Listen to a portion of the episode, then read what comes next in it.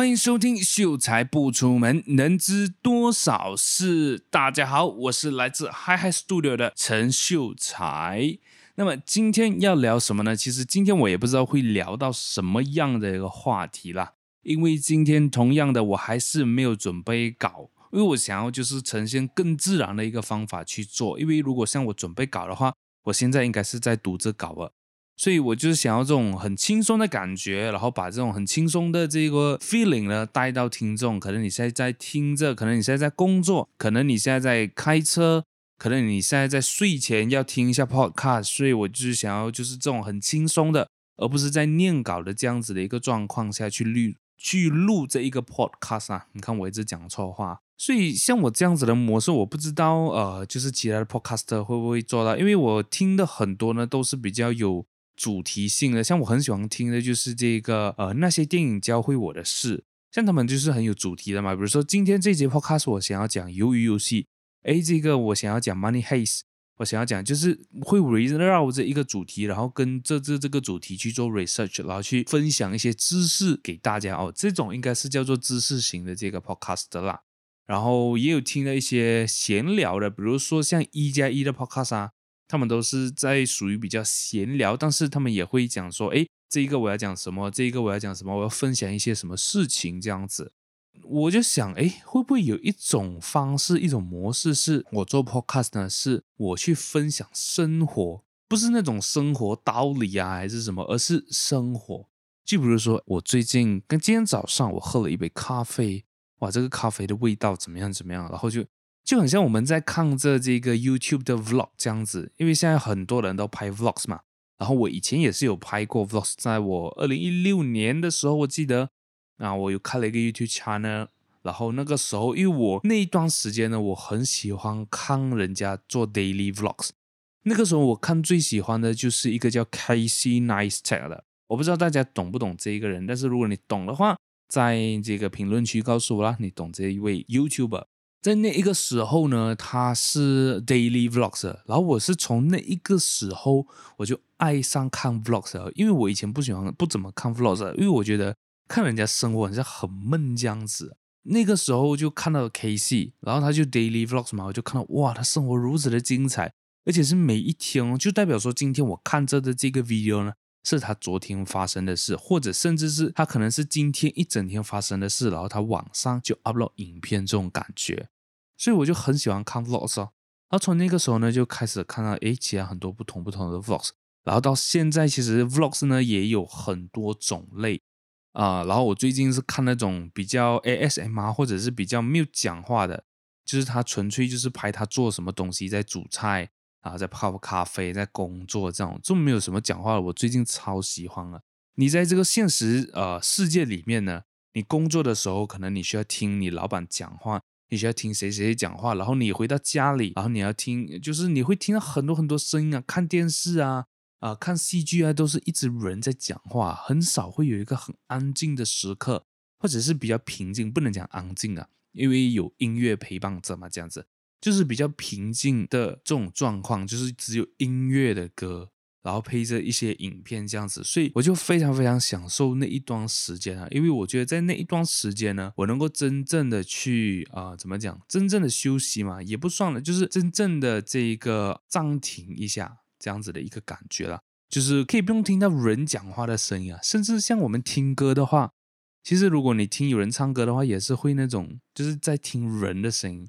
就是我想要，就是某一一个时间是完全没有人的声音，然后可能就有简单的这种音乐，然后可能有一些你生活上的这种 ASMR 这样子。我很喜欢看这种 video 最近，然后我就想，因为我有在 podcast 嘛，其实我都有一直在想，一直在反，不是讲反思，都有一直在想，怎么样能够把 podcast 做成很生活化，很像在拍 vlogs 这样子。所以我一直在想这个方法到底要怎么样子去做，其实我还不知道啊。然后。我现在就是透过我自己录 podcast 呢，我去 try，我去试试看，诶，到底我这样子的一个方法会不会 works？诶，这样子会不会有人 buy 这样子？所以 that's why 为什么在近期不是讲近期啊，就是上一呃上一次我录跟这一次我录呢，我都想要就是啊、呃、完全没有搞，因为我不想要就是那那种有备而来，我是想要就是能够脱口而出。诶，我想到什么？诶，我想到我上一个星期，诶，就怎么样怎么样？诶，我想到，诶，我明天我要怎么样怎么样？就是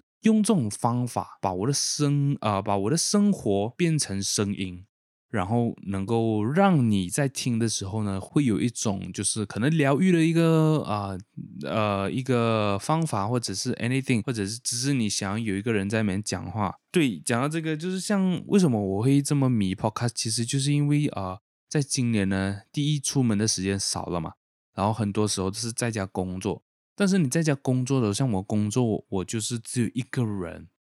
又没有生，呃，就是完全没有啊、呃，怎么讲？就是一个人在工作的时候，你会就是觉得有点空虚的感觉。你听音乐，又你比如说你一天工作就工作十个小时、十二个小时，一整天坐在电脑面前的话，就是你一直听歌，其实也会显，也会闷的嘛。所以我就想说，哎，在那个时候呢，我就开始听 podcast。我开始，我最早最一开始呢，就会就是听刚才我讲了那一些电影教会我的事情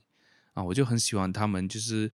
你在这个过程当中呢，你又可以学习到一些东西。那虽然说我自己本身这个方，我不知道我接下来走 podcast 的方向会不会是走这种知识型的啦。但是我在我前面几集做呢都是我会去分享一些我自己的事情，透过我自己的事件去。啊、学习呃，怎么讲？去领悟到一些道理，然后我跟大家去分享这样子。但是我发现最近我的人生呢，其实没有太大的起伏，就是一般般过日子，所以其实也没有什么人生道理去呃，每一每一个礼拜去跟大家分享。我我是想到这一点，所以我就想要呃换一种模式，或者换一种方式，就是跟大家去分享生活，分享我的现在的一个想法。此时此刻，我脑袋想到什么，我就讲到什么，这样子。这个可能是我啊、接下来会走的一个方向啦。但是如果大家有什么意见，或者是大家觉得我哪里可以做到更好的话，那么欢迎去呃私信这个 Hi Studio 的 Instagram，或者是可以直接在 comment，因为我后台就可以看到那你们的 comment 了的，所以我就可以看 comment，然后透过 comment 你们给意见啊，去变得更好，去做得更好，这样子。然后就想到最近啊，最近有什么会比较惊艳到我的哦？对，讲到这个，我就想到就是我买 Ethereum 嘛，因为大家呃在前面几集我应该都有跟大家分享，我在呃最近就是有投资，也不算投资啊，就是去买这些加密货币，或者是你们可以讲虚拟货币这样子，Bitcoin 啊、Ethereum 啊、Cardano 啊这些。然后最近我买的 Ethereum 在前几天呢，我不知道为什么 Bitcoin 直接暴跌。从五万多直接跌到四万多，然后所以其他的币呢，全呃全部都跟着影响去，然后我买的 Ethereum 呢也是直接好像跌到最低，好像跌到三千多不了啊，然后它好像是很短时间的，它慢慢又升回去啊这样子，然后那个时候我就看到它跌咯，哎，我想说，哎，跌到这么便宜，那个时候我看的时候啦，大概是在三千六，然后我就想说，哦，跌到这么低啊，那我想要买哦，结果我就去买。结果我买了过后呢，我就发现，诶，为什么跌到三千六，它还是这么贵？它卖我的价钱还是这么贵？然后我就想，哦，为什么会这样子呢？我去算，诶，其实我买的那个价位呢是在四千三百块，所以这中间差了啊，是整七百块的钱。为什么会这样子？诶，那我就那个时候就想说，诶，会不会是这个平台有问题啊？那其实完全不是。那时候为什么会这样子呢？其实就是因为它突然间就是在那一短短几个小时突然间暴跌这么低，但是想要 let go 的那一些人，他们没有办法去卖这么低的价钱，你懂我意思吗？就是可能你买了今天你买了一个一百块的呃电话回来，然后突然间它暴跌成三十块，但是你没有理由三十块就卖出去嘛？你 at least 可能都卖个八十块哦，这样子的一个概念呐、所以那个时候我讲哦，原来是这样子，因为跟我以往。啊、跟我以往去做这种啊、叫什么 CFD 是完全不一样的嘛，因为 CFD 的话就是现呃现在什么价钱我就什么价钱卖出去或者是买进来嘛，这个就让我啊、就是涨知识了，我觉得让我涨知识就是看到哎原来是这样子，我相信股票应该也是这样子，虽然说我还没有进军股票。因为为什么呢？因为像别人，比如说我要买股票，一定是有人要放，有人要卖，我才能够去买那个股票的。所以，就算今天股票的价钱可能跌到很夸张，就是很短时间的，比如说在两个小时内突然间暴跌到敲到这个麦克风支架，就是在呃两个小时内就暴跌，可能呃十八仙、二十八仙。但是卖股票的人他不可能会呃怎么讲 sit 呆的嘛。他就不可能会卖到这么低的价钱，他可能会便宜卖，但是他应该不会卖到就是现在这个价钱这样子。所以我觉得可能这个也是呃冥冥之中呃怎么讲，注定要我去发现的一件事情啊，因为可能在日后我去玩股票的时候，我就不会哎啊、怎么讲很紧张这样子啊，会或者是一看到哎呦这个这个价钱跌的这么厉害啊，叫我赶快买进哦，结果我买进的价钱等一下。都不是那个数据显示的那个价钱呢、因为是别人卖给我的嘛，所以是别人定的价，而不是那个股价、股票的那个叫什么数据去定的那个价钱嘛。所以我觉得 OK 啊，今天花小小的钱去领悟到这件事情，或者去看见这件事情的话，我觉得挺不错的。如果你喜欢我的声音，或者是觉得我的努力应该被看见，那么可以请我喝一杯饮料。让我继续说下去。那如果你是马来西亚的朋友的话，你可以点击那个 Great Pay 的那个 link。那如果你是台湾的朋友的话，那你可以点击这个 First Story 内建的这个赞助功能哦。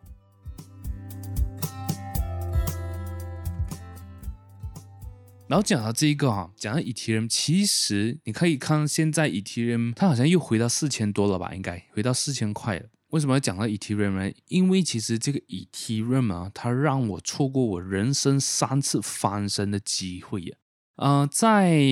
其实很短时间，呃，Ethereum 在很短的时间去就去到现在这个价钱了。然后在上一个月吧，它去到最高四千八、四千九，我记得啊，因为那个时候我刚买入不久嘛，然后它就升了这么多，我就诶挺开心的。然后前几天突然间噗暴跌啊，不也没有损失啦，因为那个币我是 hold 着的嘛，我又我又不是做 trading，我又不是就是 buy and sell buy and sell，我就是 hold 着那个币嘛，所以其实损失你讲大其实也不大。那你你啊、如果讲说要有赚到钱，其实也没有，因为我还没有卖掉嘛，所以其实所以它也不算真正赚到钱呢。即使它升到可能需要五千、六千、三呃，需要更高，需要十千，我都不是算真真正的赚钱，除非。我把我现在所有的币卖掉，我才算赚钱。为什么讲说三次啊？因为在去年，我记得去年年尾罢了吧？去年呃年尾那个时候，我刚离开我的前团队，就是我之前的那个行业嘛。然后那个时候呢，就大家就有呃那个时候就开始有看到，诶，Ethereum，那个时候 Ethereum 三百多块吧。三百多块，那个时候想说，哎呀，那个时候我的想法是，哎呀，这种币不会长久的啦，哎，你又不是 Bitcoin，那个时候完全不知道有 NFT 这些东西嘛，那个时候应该是已经有 NFT 了，只是说，哦，我还不知道，所以那个时候我就想说，哎呀，这种东西它应该就是在那个价钱了啦，哎呀，不会升到哪里了。结果短短的一两个礼拜罢了，却要四百多块，短短这么短的时间，直接升一个三十 percent 左右。OK，这个不用紧。那个时候就想说，哎呀，它只它反正是在那个怎么讲，在那个价钱波动的嘛。然后再过一下子，它直接去到七百多块，直接翻倍了。那个时候我就想说，哦嘞，真的是如果那个时候进的话，或者是那个时候就开始的话，哇，现在那个时候就直接翻一倍了，真的是错过了。在那个时候呢，还不信，不是讲不信呢，是想说，因为在那个时候其实我也还蛮低潮的，所以我就没有想要就是哎。从一个投资行业出来了过后，又要做投资这种心态了。那个时候我是这样子，所以他缺七百块的时候，其实我的心态也是，哎呀，就这样了，没有什么，那就错过了嘛。然后到新年的时候，我记得二零二一年的新年那个时候，那时候就去到千多块，千千多块。然后我记得有那么一次，就是他去到应该是今年年后吧，应该是新年呃农历新年年后，他去到两千多块。因为那个时候就已经错过他去到千多块的时候，那个时候我又问朋友，想说，哎，是不是可以可以进场啊？然后。又不敢进，那个时候我真的是有一股一股冲动了，因为其实那个时候我身边的朋友都有跟我讲说，哎，可以买 Ethereum，可以买。那时候我就看千二块，我想说，哎呀，千二块这么贵呀，一粒啊，那时候一粒千二块美金，大概五千块美呃五千块马币。然后我就想说，哎呀，这么贵呀，然后我又不懂从什么平台买，然后我呃用错平台，然后那个平台倒台又不是害了的，那个时候我就哎呀算了啦，不要想先。然后呢，他就去到一千七百多、一千八，那个时候我就，哇，真的有点冲动了，但是又不敢，那时候真的不敢。然后去到两千多的时候，那个时候真的是我有点要下定决心，我很想要买两千四，那时候在很短时间去到两千四百块，我记得我印象，因为那个时候我想要买嘛，两千四百块。然后我一个朋友，因为他在呃，就是 crypto 里面呢，他比较资深一点，然后他有呃，又有做 mining 之类的，那我就问他，哎，现在这个时间应该可以买了吧？就是真的是可以买了。然后他那个时候就讲还会再跌的，因为那个时候从两千四百跌到一千七百，我记得印象很深。到两千四百的时候，那时候哇这么高了，然后那个时候呢直接跌到一千七百多。那个时候我就问他，然后他讲说还会再跌的。因为他有有关注这些事情嘛，有关注这个价钱嘛，他讲还会再跌，OK，我就讲听他咯，我就想再等等看。结果那么一等呢，就等到年尾啊，就是呃最近啊，最近呢我就看得有四千三百块。哇，那个时候一千七百块买，现在都还是翻倍啊！那时候就是 Oh my God，呃，就是最近四千多的时候，真的是不能够了，不能够，不能够再当它贵就贵了，我买贵我无所谓啊，就是这种感觉啊。当然不是不是那种很冲动的，现在就买买很多，还是就是直接进场了。就是那个时候我就跟我自己讲啊，我想要 try try 看，我就去研究，开始去研究 Ethereum，然后开始去看它的价钱。看看看看，然后那个时候那一段时间呢，刚好我一个朋友，他就有跟我讲说，诶，现在买 Ethereum 真的是非常非常好的时机，因为那个时候我又已经看到 NFT 了，然后你知道那时候呃，他们做那种很小张的那个图片，二十四乘二十四 pixel 的那个呃图片，那个叫什么 Crypto Punk。那个时候一张照片可以卖到整百几百万美金啊！那时候我就想说，哇哦！然后我就开始去看 NFT。那其实 NFT 呢，它就是 Ethereum 做出来的一个东西。所以你要买 NFT，你要做 NFT 的交易，你只能够用 Ethereum。所以那个时候我就想，这个东西其实它已经有经济效应了的。它不会想说像 Bitcoin 这样子，因为其实 Bitcoin 到今天它还是很空嘛。就是在很早很早的时候，我记得那个时候我才刚开始。呃，进入金融行业的时候，那个时候就有 Bitcoin 了，然后那个时候 Bitcoin 是啊、呃、几百块还是几千块不了了，然后那个时候 Bitcoin 因为 Bitcoin 它没有这样子的一个东西去 support 它，它就是纯粹是一个虚拟货币，然后那个时候呢开始就有很多人去用 Bitcoin 去做交易这样子，然后其实到最后呃不是讲到最后，然后其实 Bitcoin 对我来讲，它其实到今天它还是一个属于比较虚的东西。他真的是那种背后幕后玩家，那种呃世界上的超级超级无敌有钱人去买的。他买的这东西，我不知道他用意是什么。但是今天 Bitcoin 毕竟它是第一个虚拟货币嘛，所以它非常重要的一个位置。所以有很多幕后玩家，他都会去让这个啊、Bitcoin 保值。所以为什么到今天 Bitcoin 它可以去到这么高，还去到六万多啊、甚至是去到更高过这样子。然后，因为你看，Bitcoin 一一倒台，或者是讲说 Bitcoin 一掉，所有其他的币呢都是跟着跌的。That's why 为什么 Bitcoin 现在的位置非常重要，所以很多人不会让 Bitcoin 倒。全世界人，我相信包括 Ethereum 啊的拥有者，或者是讲说 Ethereum 的这个整个体系，Blockon 的有钱人，或者是幕后玩家，他们都不会让 Bitcoin 倒了，因为这样子会直接影响到 Ethereum 的价钱嘛，对不对？Ethereum 嘛，它它跟 NFT 结合起来过后，它有一个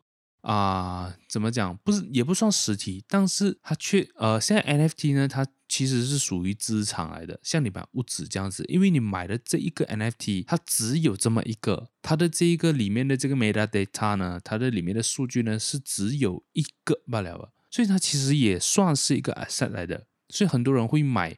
啊、这个图啊，因为现在他们进军是从艺术开始嘛，就是从 arts，包括图啊、照片啊，甚至是音乐啊，从这一边开始。但是我相信在未来是有非常非常大的一个啊、效益的啦。所以在说为什么 Ethereum 它可以涨得这么快啊？它涨得这么快，在一年的时间。所以那个时候我四千多的时候，想说，哎，我就买。哎，我刚才讲到哪里？我刚才讲，我的有一个朋友嘛，对不对？那我一个朋友那个时候就跟我讲说，可以买 T M。然后啊、呃，如果说像啊、没有很多钱的话，你不能够直接买一粒、两粒、三粒的话，你不能买那种很大型的话，但是其实你可以分上来买，就是可能你每一个星期你买一个一百块美金、两百块美金。其实也不算大嘛，其实也不算小，就是你每一个礼拜买，然后它其实每一个礼拜的价钱都会呃稍微会差一点，甚至是可能如果它之后一直在涨的话，可能你买四千、五千、六千、七千，这这样子一直涨，可是你平均下来的话，你这个风险会相对来的比较小，因为你有一个你很便宜就买到的货，跟一个很贵就才买到的货，所以你每一个每一个礼拜这样子去买的话，其实你每啊、怎么讲啊，你的这一个风险会相对小，这是第一点。然后再来的话，你买的这个价钱会平均啊，比如说你这个礼拜买四千块，你下一个礼拜买是。呃，六千块这样子，其实你总共 Ethereum 加起来，你花的钱大概是五千块，你明白我意思吧？这个其实就是为什么我讲说我错过了人生翻身的机会，所以我就不想要再错过了。所以在那个时候呢，我就想说，哇，我就直接给它买下去吧。然后那个时候我开始研究，我就很想要买 NFT。然后那时候我有看到一个 NFT 是那个啊、叫什么 Headbeast，OK，Headbeast，它是它一样是猴子来的。然后它这个猴子呢，它是啊、那种走潮流的吧？我相信它未来的这个 roadmap 呢，应该是走潮流。那个时候我就想要买，那我在之前我就分享了，它在一个晚上直接涨一个十倍的价钱，然后我就放弃了这个念头。啊我现在就去开始研究其他的 NFT，了因为现在现在比如说那个猴子啊，比如说 Bored Ape Yacht Club，它已经是啊、呃、炒到我没有办法了，它一张。它一张这个图呢是几十万美金了，所以对我来讲是根本不可能的啦，啊，除非我哪一天中多多啦，我就去买一张了，但是不可能的嘛。然后我就去看 NFT，然后我就真正想一下这个 NFT 到底是怎样子去融入我们现今的这个社会，呃，或者是讲说怎样子让它有这个经济效应。那其实我之前也是有跟大家讲了，包括音乐啊、版税啊这些东西。那可能接下来讲的东西会太深，我怕等下大家可能 get 不到，或者是觉得说，哎呀，周末你要讲这个东西，我明明来听你的 podcast relaxer，结果要听你讲这些非常深的一个东西。就是其实我一直都在想啊，这个 NFT 呢，它到底在未来能够啊、或者是讲我能够怎样利用这个 NFT 来为我去创造可能更好的一个未来这样子啦。其实我最近都有在想这个东西，然后。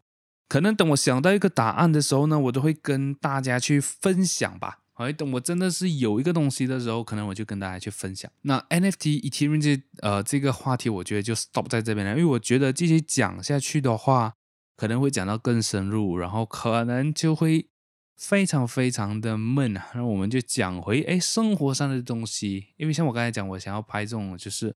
呃 vlog 型的 podcast。那么我们要不要叫什么叫 Plogs？呃，P L O G S，要不要这样子叫呢？或者是可能已经有了这个东西，只是我还不知道，对吧？讲到这个 Podcast 呢，因为在刚刚呢，我就呃看到我的 Messenger，然后就有一个朋友，他就想说，诶，他其实有兴趣做 Podcast，但是他没有找到 partner，然后他就想说，诶，刚好因为我刚他听了我的 Podcast 嘛，然后他就觉得，诶，可能可以是一个人选这样子，然后我就想说，诶。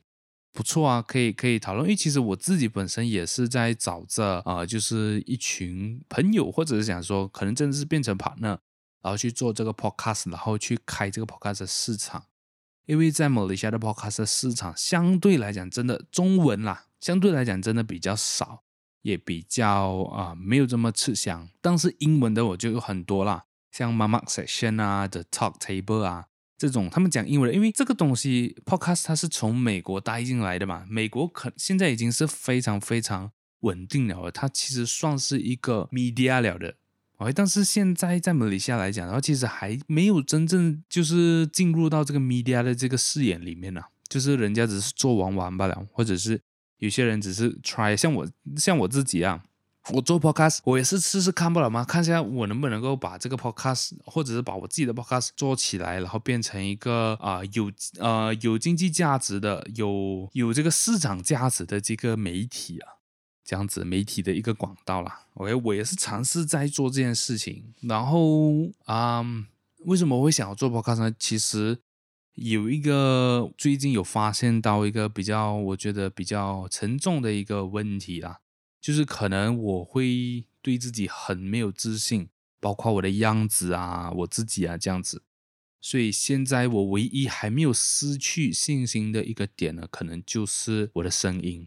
然后我就想说，可以把这个有啊、一些好的东西可以分享给大家，透过我的声音这样子，因为然后再来是我觉得一个声音哦是可以直接传达能量跟这个情感的，因为你看我们听歌的话，我们都可以透过歌声音乐去感受到这个唱歌的人的一个情绪，或者是讲说这一个、呃、作词家、作曲家他们背后的故事是什么，所以我觉得声音这个东西。这个东西呢是非常非常神奇的，所以我也是想，就是当我去听一个人讲话的时候，其实我也可以听到他现在的情绪。那我相信，可能你们听到我现在的一个情绪，可能就是很紧张，因为我没有搞嘛，我就特别特别紧张。那我觉得可能可以透过这样子的方法，他呃，透过这样子的一个东西呢，去看这一个人。因为你看啊，像我们在这个现实社社会当中呢，我们走出去呢，人家可能在你还没有开始说话之前，就已经开始打量你了。你明白我意思吗？就是可能哇，看你胖胖的，应该是啊、不喜欢做运动，应该是很懒惰的人哦，这样子的感觉，或者是可能透过你的外表、你的穿着、你驾什么车、你住什么屋子。透过这样子的东西去定义你这一个人，但我觉得 Podcast 的一个好处就是，你没有办法去用这这种标准去定义他。你不可能因为他声音难听，你就定义他哇，你就是一个穷鬼。他可能声音难听，但是他不拉刚啊，以前是一个千万富翁呢。我喜欢 Podcast 一个原因，就是因为我不知道他长什么样子，所以这个主播或者讲说这一个主持人呢，他可以变成我想象的那个样子。那我听起来就没有负担嘛？你明白我意思吗？我自己会这样子想啊，因为在我听那个那一些电影教会我的事情的时候，因为他们的声音真的很好听，然后我就自行想象哇，他们是一个很帅的一个主持人，很漂亮的一个那个主持人，就是水昂水波嘛，然后他们也叫他们自己水昂水波，所以我就想说他们应该是很帅的。当然，当我去开他们 YouTube 的时候，因为他们 YouTube 有那个照片，就诶。看到他们真人的时候，就跟我想象的会有一个反差。那我不是讲说这个反差不好还是什么，只是说，如果说今天我不去看他们长相，我一样是听着他们的声音的话，我还是会去想象到，哎，那个非常美好、非常帅气，或者是不是讲帅气啦，就是是我想象出来那个样子，所以肯定是我喜欢的那个样子啊。所以我觉得这一点是在影片里做不到啊。因为你在影片，即使你声音好听啊，你长得稍微有一点不是啊、观众喜欢的这个样子哦，他可能就看一个两分钟、三分钟就关掉了。像我自己真的是会这样子，我有时候点进去，诶，看他的 Thumbnail，这个 YouTuber 长得还不错，然后我就点进去看，结果点进去看他 video 的时候，跟我想象中或者是跟我看到 thumbnail 里面的诶稍微有一点不一样的时候，我就不会想要看了。